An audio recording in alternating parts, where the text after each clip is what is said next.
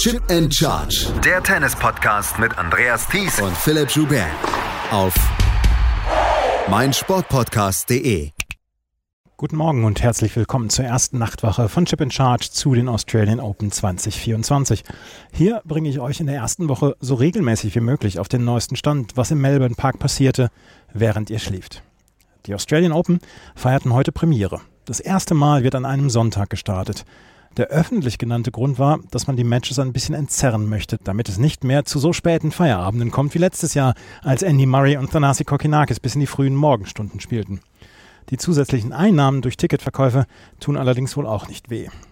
Der Zeitplan war allerdings noch ein bisschen gewöhnungsbedürftig. Fingen die Matches auf fünf Courts schon wie gewohnt um 11 Uhr an, legten die großen Courts Rod Laver Arena und Margaret Court Arena erst um 12 Uhr los. Auf manchen Außenplätzen begannen die Matches gar erst um 14 Uhr. Wettertechnisch war das heute ein angenehmer Start in den Wettbewerb. 22 Grad, ein frischer Wind, fast perfekte Bedingungen für die Spielerinnen und Spieler. Um 13 Uhr Ortszeit betraten Tamara Korpatsch und Jodie Burridge den Court 13. Die Hamburgerin war die erste DTB-Spielerin, die bei diesen Australian Open zum Einsatz kam.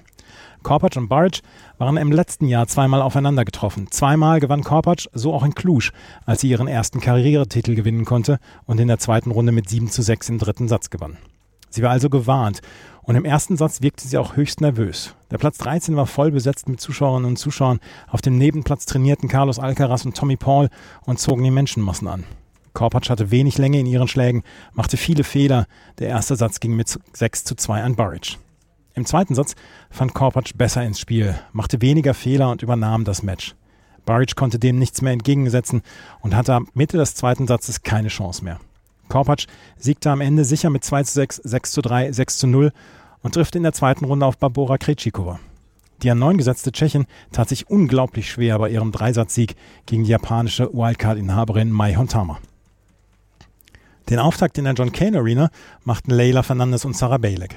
Fernandes dürften die Bedingungen hier in Melbourne liegen. Der Platz ist schnell, die Bälle springen nicht zu hoch ab, doch ihr Auftaktlos Sarah Bejlek ist eine hochtalentierte Linkshänderin aus Tschechien, die sich hier durch die Quali gespielt und dementsprechend schon drei Matches auf dem Buckel hatte. Der erste Satz war von extrem hoher Qualität. Fernandes, die in der Vergangenheit Probleme in Matches mit Linkshänderinnen hatte, wollte die Initiative übernehmen und spielte gewohnt risikoreich.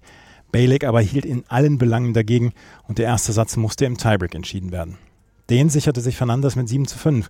Im zweiten Satz dauerte es bis zum 2 zu 2, ehe Fernandes wegziehen konnte. Am Ende siegte die erfahrenere Kanadierin mit 7 zu 6 und 6 zu 2. Yannick Sinner gehört hier in Melbourne zu den Top-Favoriten. Zu stark waren im letzten Herbst seine Leistungen, als er in Wien gewann und bei den ATP-Finals erst im Finale unterlegen war.